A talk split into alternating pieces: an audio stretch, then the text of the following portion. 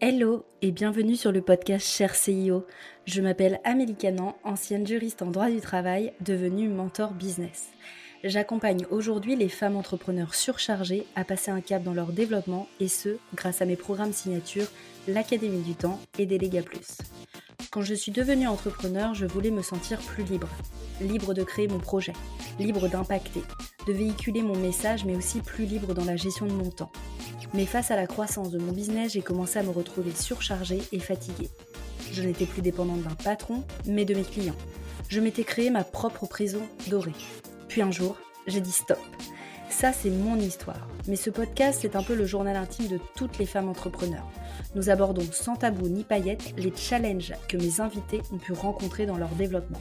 Je vais donc à la rencontre de Nana ambitieuses et nous décryptons ensemble leur business d'un point de vue gestion du temps, structuration et délégation, mes thématiques fétiches. Je suis profondément convaincue que nous n'avons pas à choisir entre une vie personnelle épanouie et un business florissant. Chaque entrepreneur est unique et a sa vision de son développement. C'est ce que nous allons mettre en lumière. C'est parti, je vous laisse avec l'invité du jour. Salut Rabab, bienvenue sur le podcast Cher CIO, comment tu vas? Bah, merci Amélie euh, pour ton invitation et je vais très bien, merci. Ah, génial, moi je suis trop contente euh, de t'avoir sur le podcast pour qu'on puisse parler de toi, pour qu'on puisse parler de ton parcours, pour qu'on puisse parler un peu aussi de toutes les valeurs que tu as. Enfin, vraiment, je suis euh, ravie de t'avoir avec moi. Et vu que tout le monde ne te connaît pas, je voulais te proposer d'abord de te présenter. Bah, avec plaisir. Donc, moi, donc, je m'appelle Rabab, je suis gynécologue. J'exerce en Ile-de-France. Euh, je me suis spécialisée, moi, en cancer du sein et en endométriose. C'est ma spécialité. Et en fait, à côté de mon, travail de gynécologue, j'ai un compte Instagram qui est Doc Santé Gynéco, où initialement, je faisais beaucoup de vulgarisation médicale pour les femmes, euh, pour les informer sur leur santé, euh, les, symptômes qu'elles peuvent avoir, les, traitements qu'on leur prescrit, etc. Vraiment faire de la prévention, de la pédagogie. Et bah, de fil en aiguille, en fait, je m'adresse aussi maintenant aux professionnels de santé, et notamment aux médecins, et euh, j'ai créé une formation qui s'appelle la Gynéco Académie professionnelle, où je forme des médecins à une approche, on va dire, fonctionnelle et intégrative de la gynécologie euh, pour prendre en charge de façon optimale leurs patientes. Parce que justement, via mon compte Instagram et via mon travail de médecin au cabinet, je me suis rendu compte qu'il y avait beaucoup de patientes qui étaient en errance médicale et aussi beaucoup de médecins qui sont en recherche de formation euh, pour pouvoir soulager leurs patientes. Et du coup, ben, voilà comment est venue l'idée de créer cette formation. Ok. Et euh, qu'est-ce qui t'a donné envie de sortir un petit peu de, ce que moi j'appelle ça sortir de sa grotte? Quand on commence à se mettre un peu sur les réseaux, c'est qu'on a envie aussi de partager un message. Et mmh. toi, tu as créé, comme tu dis, euh, euh, Doc Santé Gynéco. Qu'est-ce qui t'a donné un petit peu cette envie de vulgariser et de parler un peu plus de santé des femmes et de le faire entre guillemets publiquement? Ouais. Alors j'ai toujours j'ai toujours aimé en fait faire de la prévention, de la vulgarisation. Avant les réseaux, je faisais des ateliers par exemple et en fait, pendant le confinement, euh, je recevais beaucoup en consultation en vidéo euh, des patientes qui avaient des problèmes avec leur cycle. Et en fait, moi, je savais que c'était lié au stress du confinement, etc. Mais elles, comme elles n'avaient pas l'habitude de connaître leur cycle, et en fait, je me suis dit, attends, là, il y a un problème. Euh, comment ça se fait que toutes ces femmes ne connaissent pas comment fonctionne leur cycle? Et c'était le confinement, donc à l'époque, bah, c'est comme ça que les gens, je pense, étaient beaucoup sur les réseaux. j'ai eu l'idée de faire un compte Instagram et à la base, c'était vraiment, je, divulguais des informations vraiment très simples, c'est-à-dire euh, les règles, euh, qu'est-ce que c'est des règles normales, la contraception, le cycle hormonal. Et puis en fait, je me suis rendu compte qu'il y avait une demande monstre de la part des femmes. Je ne pensais pas qu'il y avait autant de demandes en fait.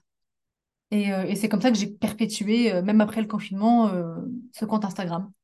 Ça me fait penser à une, question que je n'avais pas prévu de te poser, mais est-ce que tu as eu, euh, enfin j'imagine que oui, je suis même sûre que oui, mais comment tu fais un peu la, barrière? Parce que j'imagine qu'il y a des gens qui doivent venir te voir pour avoir un peu des conseils médicaux, enfin, ou même des prescriptions peut-être. Donc comment tu arrives à faire euh, un peu cette barrière entre, attention, là je suis vraiment dans mon rôle de, de pédagogie, d'explication, mais je ne suis pas forcément dans mon rôle de médecin?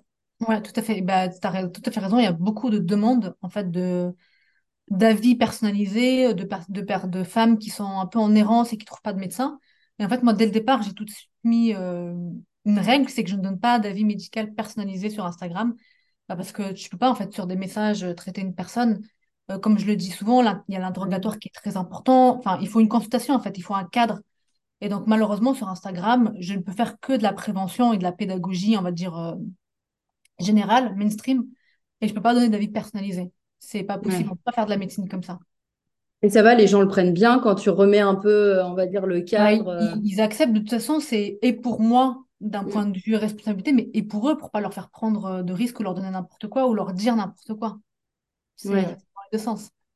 Ouais, c'est super intéressant parce que euh, du coup, est-ce que tu penses que le fait d'avoir de t'être lancé, euh, parce que c'est vrai qu'il n'y a pas beaucoup de médecins qui vulgarisent aussi un petit peu tous les termes euh, médicaux, d'aller plus loin comme toi tu fais, est-ce que tu penses que ça a boosté tes, tes consultations au cabinet, c'est-à-dire ton nombre de clients ou pas?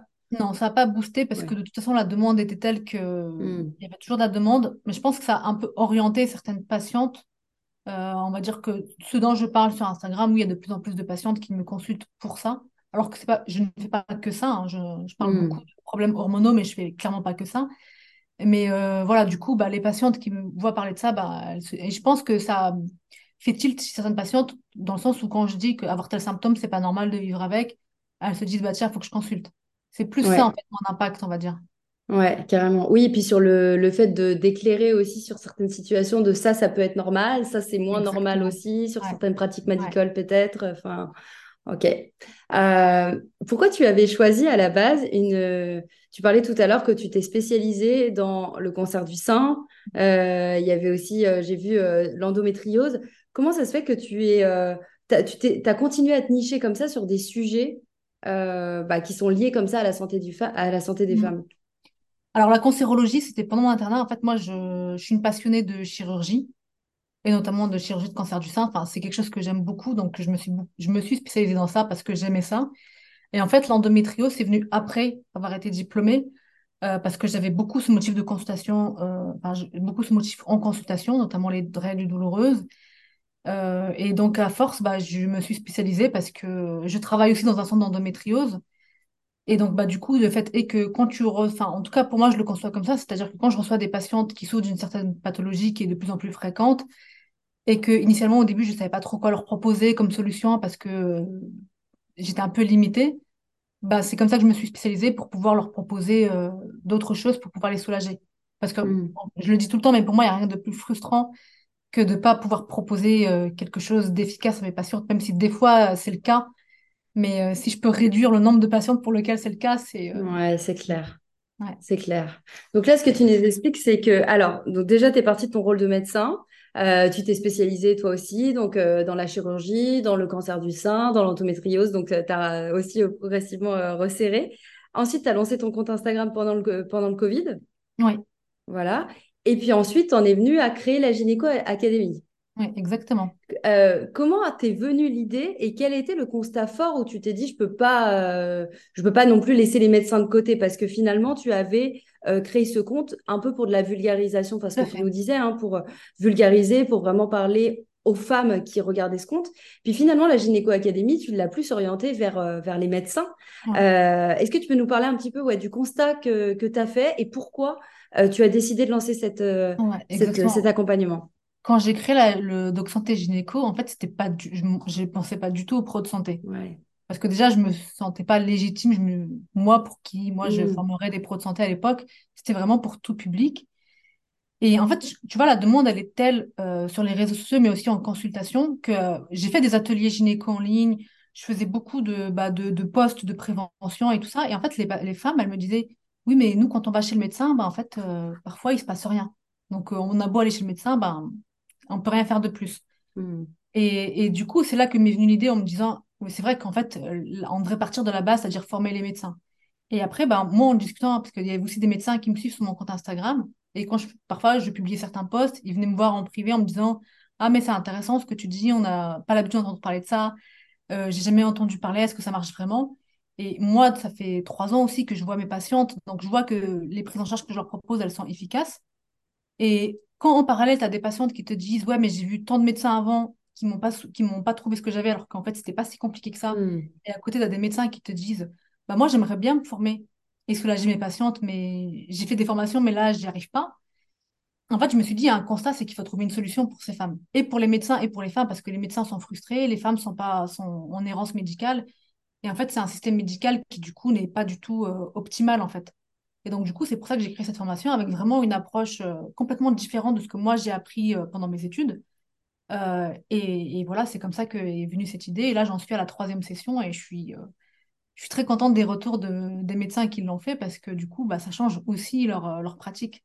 Ouais, et c'est incroyable parce que plutôt que de viser, entre guillemets, chaque femme dans son unité, finalement, qui va se sentir aussi un petit, un, peu- un petit peu impuissante sur euh, dire, Ouais, bah, ok, je commence à avoir un petit peu plus de clés, mais si au-dessus, c'est-à-dire les personnes qui, qui sont normalement les personnes référentes, donc les médecins, les gynécos, etc., euh, bah, on manque un petit peu de moyens et de, de, de vraiment de, de résultats sur le, tout ce que tu pourrais, toi, être amené à communiquer. ouais, Euh, donc là, le fait d'agir sur les médecins, ça permet aussi de, de plus, je dirais, élargir Élargir, ouais. euh, le message euh, et l'approche globale, parce que j'ai l'impression en tout cas que ce que tu partages aux médecins, c'est plus aussi une approche globale de la médecine. Exactement. Euh, une ouais, approche globale et qui, qui reprend des, on va dire, des thématiques que, qu'on aborde très superficiellement pendant nos études, mais qui sont pas assez approfondies.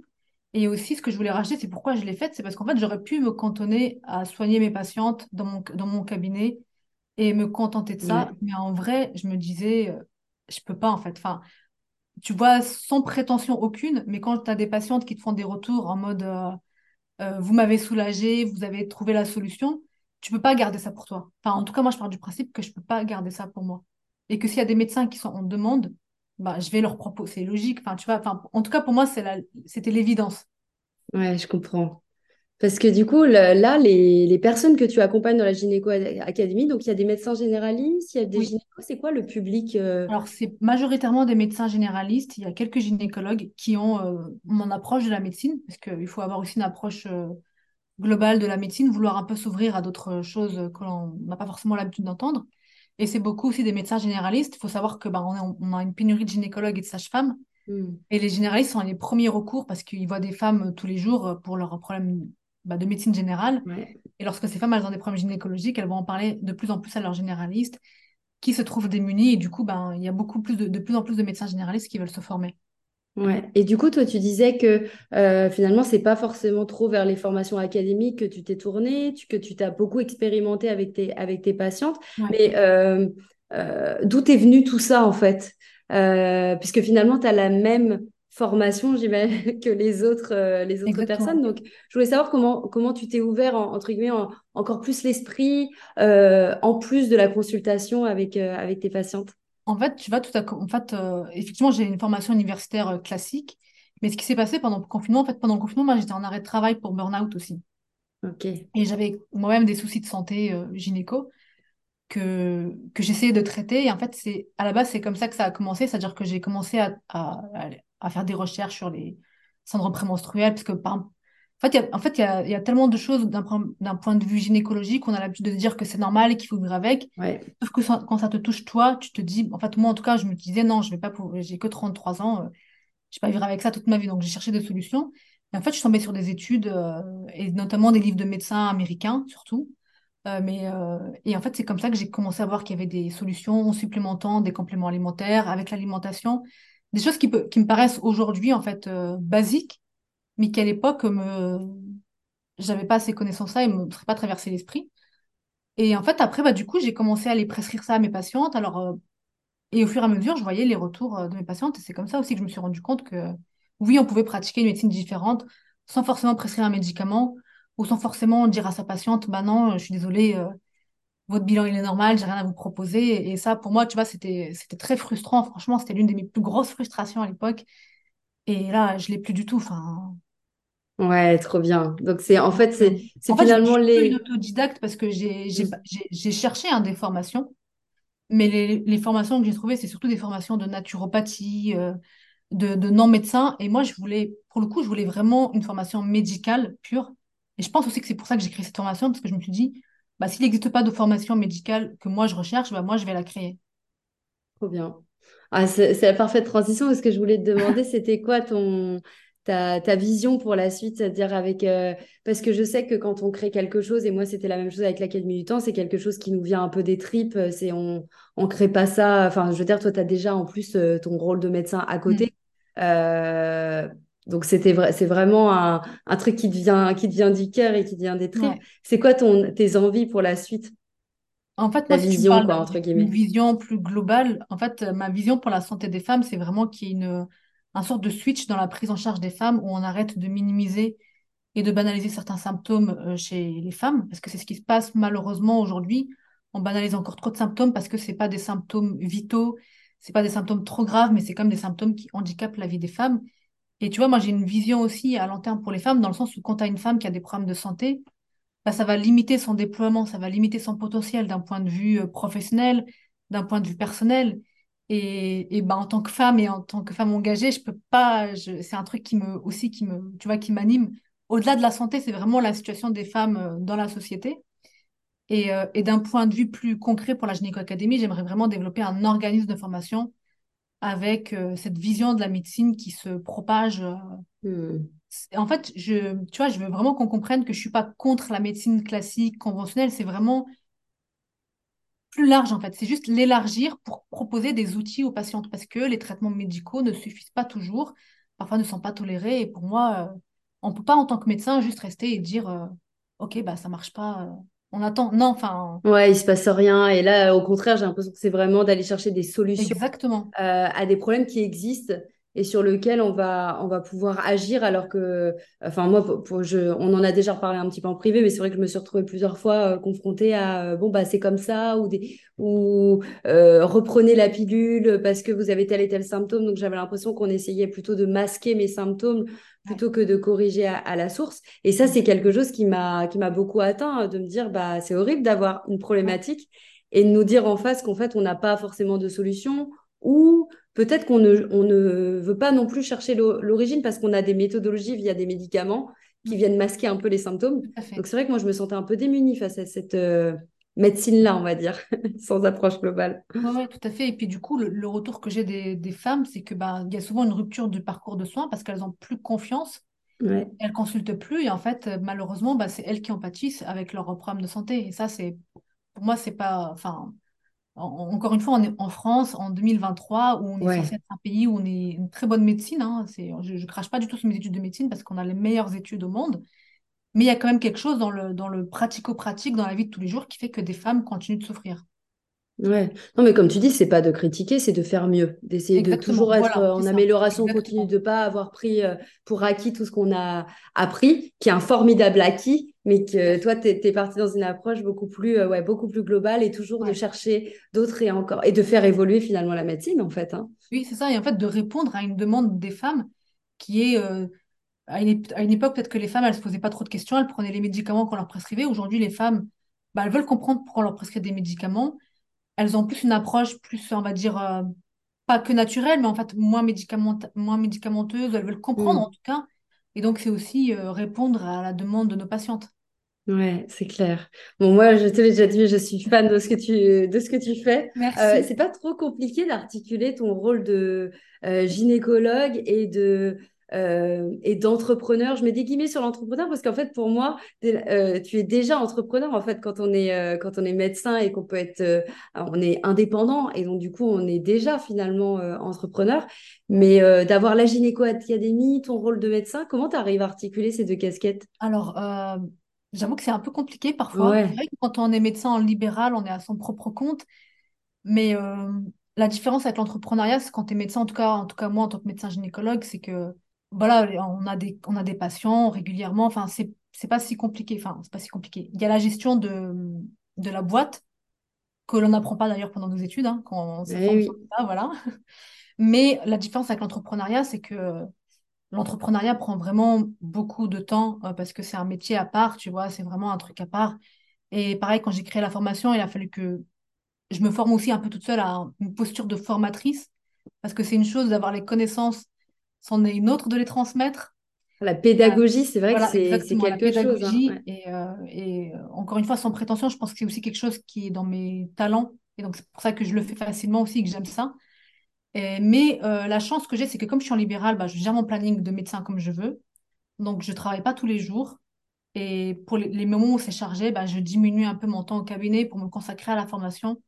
Et inversement, en fait. Donc, et c'est ce que je pense que c'est pour ça que je me rends dans l'entrepreneuriat, c'est que j'apprécie cette liberté de pouvoir gérer mon planning comme je veux.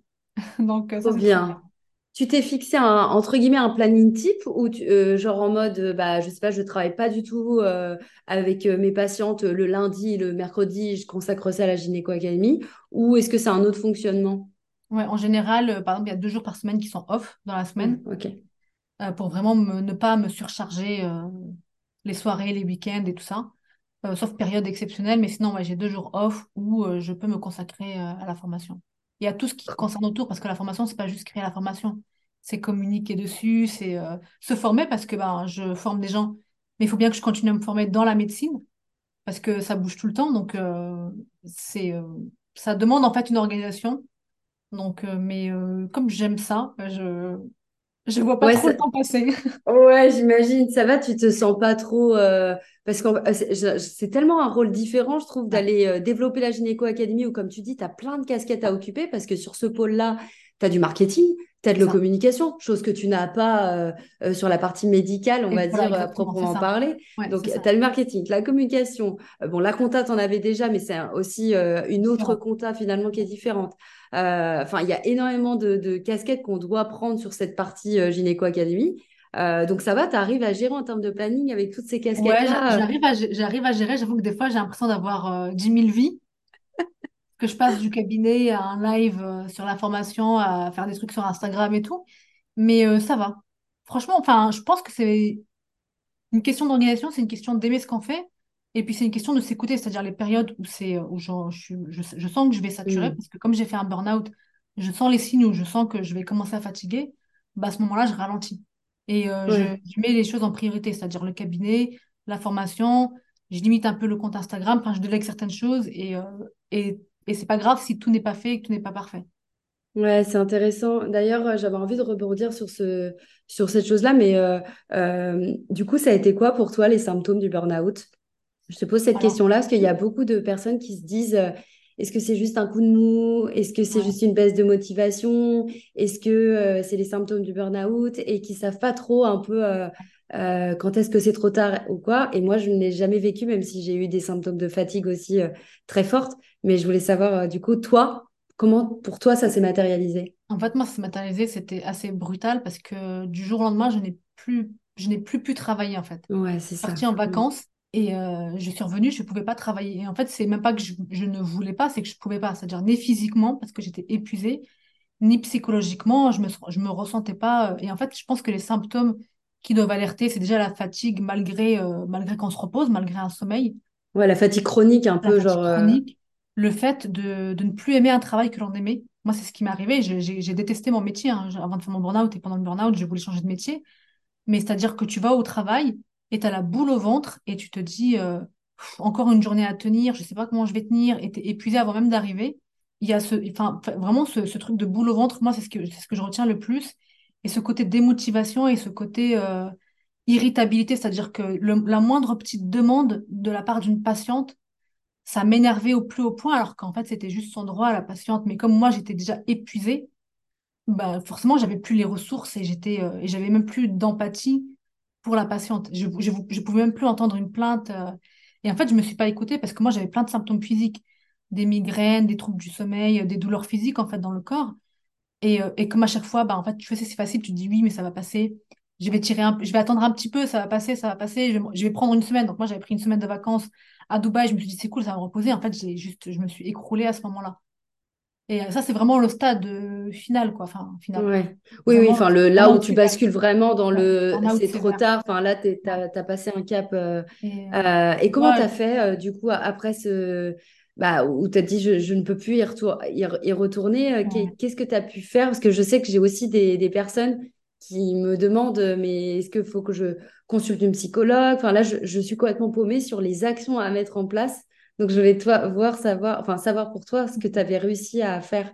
Pour Moi, ce que je conseille, c'est déjà c'est de voir un médecin quand même pour faire un, de poser le diagnostic, même si souvent on le sait hein, que c'est un burn-out, de poser un diagnostic bah, qui vous met en arrêt. Voir un psychologue, oui. Alors moi, j'ai pris j'ai été suivie par une psychologue du travail qui m'a accompagnée pendant mon arrêt parce que c'est vraiment spécialisé dans le domaine du travail. Parce qu'un burn-out, en tout cas le burn-out professionnel, mmh. on récupère pas de la même façon qu'on fait une dépression ou un autre problème et surtout pour la reprise du travail, parce que moi, la reprise du travail m'angoissait énormément. Bah j'avais peur de retomber dedans, j'avais peur de ce qu'allaient dire les autres. j'étais beaucoup dans le regard des autres, qu'est-ce qu'ils vont dire, que je suis faible, que Hmm. j'ai pas, que j'étais pas été assez forte, machin et tout ça. Et donc, elle m'a accompagnée dans la reprise avec toutes les angoisses que j'avais et tout ça. Et, euh, et après, euh, et après, c'est se reposer. Franchement, euh, il n'y a pas de limite en termes d'arrêt de travail. Moi, j'étais en arrêt euh, quatre mois, ou peut-être un peu plus. Enfin, je compte le confinement avec, parce qu'en fait, moi, j'ai, j'ai failli reprendre au début du confinement. Et il y a eu le confinement, donc euh, du coup, je me suis dit, trop bien, je vais pouvoir rester. C'est clair. C'est la seule qui devait être contente, mais tu vois à quel point la reprise m'a angoissée. Et quand il y a eu Hmm. le confinement, je me suis dit, ah bah, c'est bon, je vais pouvoir encore me reposer un petit peu et rester chez moi. Mais c'était pas pour me reposer pour, euh, par flemmardise, c'était vraiment la peur de Oui. reprendre le travail. Et ça aussi, hein, c'est un symptôme du burn-out, c'est euh, en fait c'est la peur d'aller au travail, c'est la peur de, de mal faire, de d'être jugé pour tout et n'importe quoi. Enfin, tu vois, c'est euh, et puis il faut savoir qu'il y a des profils de personnes qui sont susceptibles de faire un burn-out et d'autres pas du tout. Hmm. Les personnes perfectionnistes qui n'osent pas dire non, qui veulent toujours bien faire, euh, qui et qui veulent toujours en faire plus, c'est souvent eux qui ont fait un burn-out. C'est pas les plus faibles comme on peut le penser parce qu'on est des Non, c'est clair. C'est au contraire, c'est des gens qui prennent beaucoup sur eux. Et ça aussi, il faut en prendre conscience pour se déculpabiliser. Ça, c'est un travail que moi, j'ai fait avec la psychologue, par exemple. Ouais, génial. Bah, merci de dire ça parce que c'est vrai que euh, je trouve aussi que le burn-out n'est pas lié non plus à une charge de travail. Euh, parce qu'il y a des personnes qui vont euh, euh, avoir une charge de travail pas très forte. Je mets des guillemets parce que c'est vrai qu'on ne sait jamais où est-ce qu'on met le curseur, qu'est-ce qu'on appelle pas très forte, mais euh, on peut être à temps partiel, je sais pas, dans son travail et quand même ressentir les symptômes du burn-out. C'est pas du tout lié à une charge de travail, c'est pas du tout dû à une faiblesse, c'est pas du tout dû à, à tout ça. C'est comme tu dis, c'est c'est une approche aussi beaucoup plus globale que ça et ça peut venir de tellement de choses. Donc, euh, Ouais. Et ça, et ça vient, en fait, euh, comme tu dis, hein, ça peut venir de l'ambiance au travail, d'un d'un chef qui est un peu trop exigeant et qui est pas assez reconnaissant. Enfin, il y a plein de choses qui peuvent euh, ouais, qui peuvent jouer. le burn-out. Tu t'as jamais remis en question le fait que tu n'étais pas dans le bon métier? Parce que je sais que ça, il y en avait aussi beaucoup de personnes qui disent, bon, OK, après le burn-out, euh, en fait, changement de métier carrément parce qu'ils euh, parce, qu'ils pensent que potentiellement que c'est dû au métier. Ouais. Euh, toi, parce que tu disais que tu as, eu une, plus envie de retourner au travail, euh, du coup, tu te dis, est-ce que c'est le bon métier pour moi, quoi? Je sais pas si toi, ça t'est arrivé.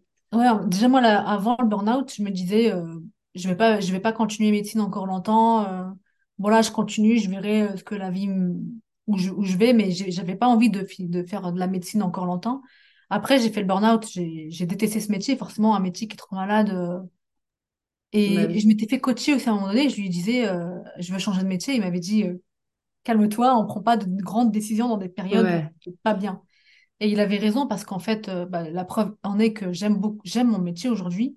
C'était juste euh, la façon dont je le pratiquais, l'environnement dans lequel j'étais qui ne me correspondait pas. Mais pendant tout cet arrêt de, de confinement, de, d'arrêt de travail, je cherchais, je sais pas, des formations en naturopathie. En fait, je cherchais une autre façon de travailler dans le soin, hein. dans le soin, dans prendre soin des femmes. Et euh, je sais pas, j'avais pensé au coaching, j'ai pensé à plein de métiers. Et en fait, euh, la facilité était comme que je reprenne mon travail que je connais, puisque j'ai, voilà. Bah oui, c'est clair. quand j'ai repris ce travail-là, je me suis dit, par contre, je reprends mes consultations, mais je ne referai pas les mêmes erreurs que la première fois. Je vais reprendre avec un planning beaucoup plus léger et je vais adapter bah, ma consultation comme moi je le veux. Et c'est ça qui a changé, en fait. C'est ça qui me rend épanouie aujourd'hui. Ouais, c'est super intéressant parce que j'allais justement te demander quels, euh, quels, a- quel a été, quels ont été les changements en fait que tu as fait avant-après, quoi. C'est-à-dire une fois que tu as repris le travail progressivement, donc tu as eu un changement de planning, Ouais. tu as adapté. Euh, est-ce qu'il y a eu autre cho- d'autres choses que tu as, que tu adapté à part changement de planning? Bah, mon planning et puis euh, la façon dont... En fait, après, je me suis formée pour ça, tu vois, pour pouvoir proposer des choses à mes patientes, pour euh, essayer de comprendre qu'est-ce qu'elles avaient. Parce que moi, comme je te dis, ce qui me frustrait le plus, c'est de me dire, OK, je, je prescris des pilules à longueur de journée, euh, je fais des frottis. Mais en vrai, est-ce qu'il y a vraiment besoin de faire, euh, je le dis souvent, est-ce qu'il y a vraiment besoin de faire 10 ans d'études pour ça? J'ai pas l'impression. Donc, en fait, je me suis un peu remis dans Mhm. la vraie médecine, de comprendre le fonctionnement du corps humain, le fonctionnement hormonal, qu'est-ce qui marche, d'où viennent les symptômes, pour pouvoir interroger mes patientes et comprendre euh, leurs symptômes, d'où ils viennent, plutôt que de me dire, ah ouais, mais en fait, elle a trop de symptômes, là, je comprends rien à ce qu'elle a, je vais lui prescrire ça, et puis si c'est normal, je ferai rien de plus. Parce que l'une des, des- l'un des biais de notre formation, c'est que si c'est pas vital, si c'est pas un cancer, et si c'est pas un truc urgent qui va te tuer euh, dans la Ouais. semaine, euh, limite c'est pas grave. Oui, c'est pas grave parce que ça va pas la tuer, mais ça reste quand même grave dans le sens où il faut quand même régler le problème. Et, euh, et moi, dans mon, dans mon fonctionnement euh, très intellectuel, ne pas comprendre d'où vient un problème de santé, c'était très frustrant. Au-delà de soulager la patiente, mais moi, pour moi personnellement, ne pas le comprendre, c'était très frustrant. Donc, c'est pour ça que je me suis aussi intéressée à tout ça, et ça aussi, ça a changé.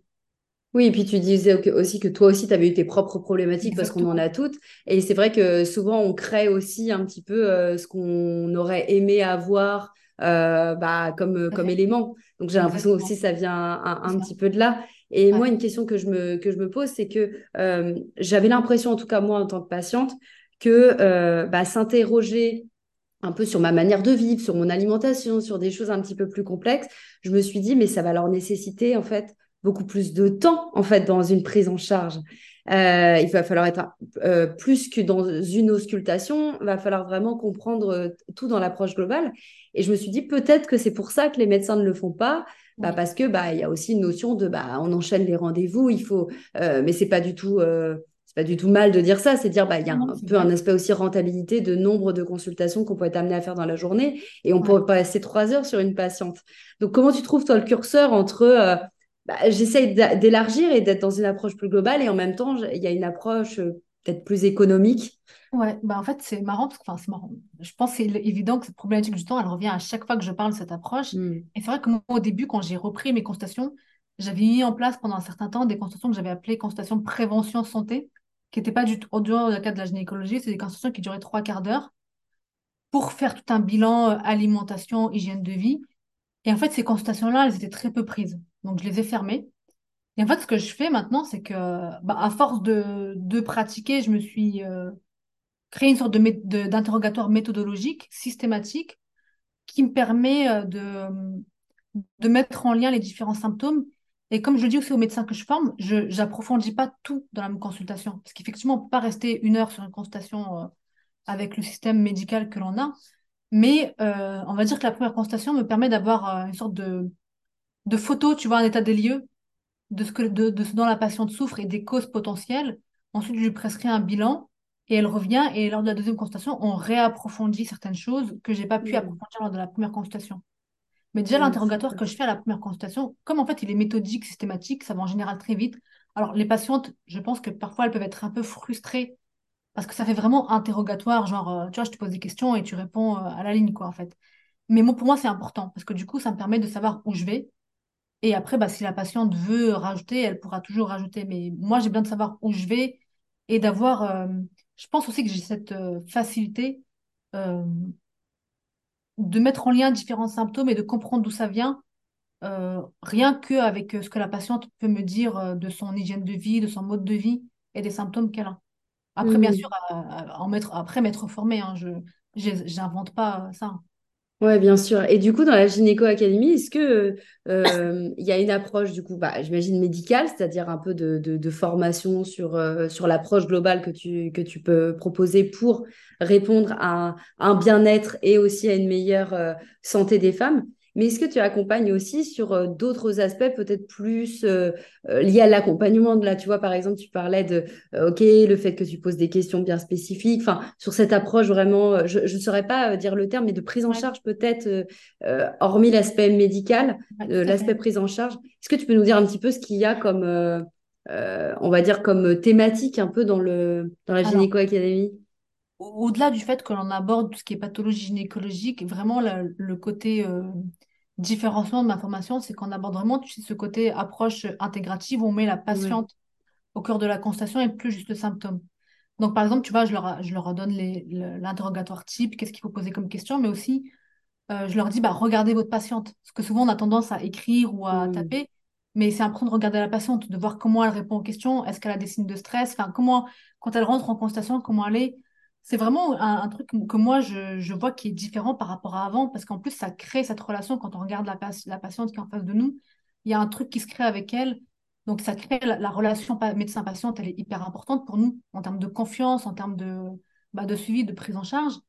Et, euh, et tout ça, en fait, après, on la, on la pratique pour chaque pathologie. Mais vraiment, la, la, la base, c'est tu prends ta patiente, c'est une patiente à part entière. C'est-à-dire que c'est pas un corps, c'est pas, euh, c'est pas un protocole que tu vas appliquer, même s'il y a des protocoles que l'on peut appliquer, mais ta patiente, elle est unique.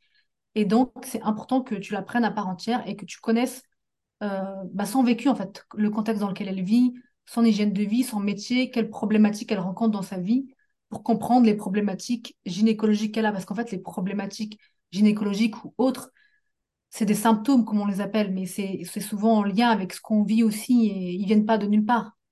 Oui, c'est clair. Ouais, super intéressant. Euh, est-ce que c'est naturel pour toi de dire que, enfin, ou est-ce que tu te sens chef d'entreprise ou pas? J'adore poser cette question-là parce que Ouais, euh, c'est vrai que quand on... Bon, toi, tu as une approche en plus où tu es à la fois médecin euh, et euh, comme tu dis, on on n'a pas non plus euh, en tant que médecin toutes les casquettes que tu peux avoir via le développement de la Gynéco Academy où tu as plein de choses que tu n'as pas dans ton rôle de médecin. ouais, Et puis aussi, quand on se lance dans l'entrepreneuriat, euh, moi, j'ai mis du temps, par exemple, à me dire que j'étais chef d'entreprise, quoi. Moi, j'étais entrepreneur, mais... euh. Donc, c'est pour ça que j'aime bien poser cette question et voir un petit peu, est-ce que tu te sens chef d'entreprise aujourd'hui Alors, et depuis quand et ton point de vue à ce sujet? aujourd'hui, oui. Tu m'aurais posé la question, je pense, il y a un an ou même en début d'année, je t'aurais dit non. Ouais, Je t'aurais dit, ouais, je suis plus entrepreneur, mais en fait, ce qui fait que je me sens plus chef d'entreprise, c'est toutes les responsabilités que l'on a. Parce que créer une formation, c'est pas juste, comme tu l'as dit, c'est pas juste créer une formation, tu as ton rôle de formatrice. Mm. Tu dois euh, bah, répondre aux besoins de tes clients, parce que tu as quand même euh, proposé une prestation de formation. Maintenant, j'ai une équipe, des assistantes qui travaillent avec moi. Il y a de, nou- il y a aussi des médecins qui étaient dans la première session qui vont travailler avec moi. Donc, en gros, je me sens vraiment responsable de ce que je, de, de, de l'idée en fait de cette équipe. Et donc, oui, je, et je sens cette posture de chef d'entreprise où là où je la sens, c'est que je me dis, bah, cette, cette entreprise, il faut que je la fasse vivre. Ouais, Et tu vois, tu peux plus prendre à la légère certaines choses que tu prenais au début parce que tu te dis, bah, on verra bien. Là, non, c'est maintenant. Et si tu prends pas les bonnes décisions, ça peut faire euh, foirer le truc et euh, faire que ton entreprise n'est plus viable. Et donc là, tu vois, tu te dis, ah non, moi, mon entreprise, j'y tiens. Ça me tient à cœur, j'ai ma vision, donc il faut que je la fasse vivre. Et, euh, Et ça passe par cette posture, quoi. Exactement, tout à fait. Carrément, super intéressant. tout à fait. Ah, génial. Euh, merci beaucoup, Rabab. J'ai deux questions que je pose à tout le monde en fin Oui. d'épisode. C'est, je voulais savoir, c'était quoi, toi, ta vision de la réussite? Alors, ma vision de la réussite, euh, je pense que, en tout cas pour moi, je réussis quand, Alors, je vais dire un truc un peu bateau, mais c'est quand je suis heureuse dans ma vie, mais pas, pas- en fait, le bonheur, c'est subjectif, mais pour moi, c'est être heureux dans son métier. C'est hyper important. Je sais que c'est pas le cas pour tout le monde, mais moi, je pense que je pourrais pas faire un métier dans lequel je suis pas heureuse et je suis très contente d'avoir réussi à trouver, euh, enfin, de kiffer mon métier, en fait, parce que franchement, euh, je, je le kiffe vraiment. Je pourrais travailler tout le temps, euh, enfin, mes deux métiers, on va dire formatrice et médecin.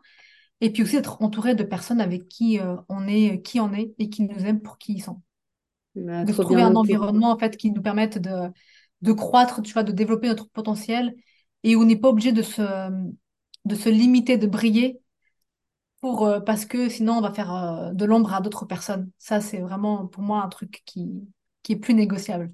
Ouais, trop bien, j'adore. Merci beaucoup de, de nous partager ça. Euh, et ma deuxième et dernière question, c'est est-ce que tu as une recommandation d'une ressource? Alors, ça peut être lié à la santé des femmes ou pas du tout, ça peut être lié à l'entrepreneuriat si tu as envie, Euh, mais quelque chose que tu auras envie de partager aux personnes qui nous écoutent, aux, aux entrepreneurs qui nous écoutent. Euh, voilà, ça peut être un livre, ça peut être une, une conférence, enfin vraiment, c'est ultra livre d'un chose, un, un truc qui t'a marqué et que tu auras envie de partager. Alors, bah, là, tu parles de conférence. Moi, il y a une conférence sur euh, Netflix qui m'a marqué. Ça n'a rien, enfin, ça n'a rien à voir avec, ni avec la santé, ni peut-être avec Ouais. l'entrepreneuriat. Enfin, moi, je vois le lien avec l'entrepreneuriat. C'est euh, Alors, c'est une américaine, je crois que c'est Brené Brown, et sa conférence, elle s'appelle L'appel au courage, et elle a écrit un livre. Et en fait, ça m'a super parlé parce que moi qui suis sur les réseaux et qui me montre, et bah, tu connais aussi quand on est sur les réseaux, parfois s'exposer, c'est compliqué, c'est montrer sa vulnérabilité. Et quand on est entrepreneur, on se montre aussi, enfin, il faut montrer qui on est. Mm. Et donc, ce- cette conférence, elle m'a beaucoup, beaucoup parlé. Ouais, Et, je euh, l'ai vu et j'ai adoré. changé Ouais. aussi des, euh, un, un truc au niveau mindset par rapport à la vulnérabilité et au courage. Trop bien. Bah, merci beaucoup de partager ça. Euh, Rabab, où est-ce qu'on peut te retrouver? Où est-ce que j'envoie les gens qui nous écoutent et qui auraient envie de découvrir ton univers? Alors, bah, alors j'ai plusieurs endroits. Donc, le, là où il y a le plus, la grosse communauté, c'est compte Instagram Doc Santé Gynéco. J'ai un compte LinkedIn où c'est, alors c'est pas Doc Santé, c'est Docteur Mosbar Rabab. Ok, Et j'ai une chaîne YouTube qui est Doc Santé Gynéco. Ok, très bien. Ben, je mettrai toutes les ressources euh, en barre d'infos. Merci encore d'avoir accepté mon invitation et d'avoir euh, partagé tout ce que tu as pu partager. C'est hyper inspirant. Euh, et moi, je trouve qu'il faudrait plus de, de personnes comme toi qui ont des valeurs comme les tiennes et qui créent des projets qui, bah, qui ont un fort impact. Donc, Merci pour tout ce que tu fais, Rabab. J'en prie. Et je te dis à très vite. À très bientôt. Bravo à toi, tu as écouté l'épisode jusqu'à la fin. J'espère que le partage de mon invité du jour t'aura convaincu que la gestion du temps, la structuration et la délégation sont des piliers fondamentaux pour développer ton business. Si cet épisode t'a plu, un commentaire et une note de 5 étoiles sur ta plateforme d'écoute favorite donne un bon coup de pouce à la visibilité du podcast. Et si tu aimes le format audio, tu peux aussi t'abonner à Extra Time, qui est le nom de ma newsletter où je te partage, sous format audio, les coulisses de mon entrepreneuriat. À très vite dans un nouvel épisode.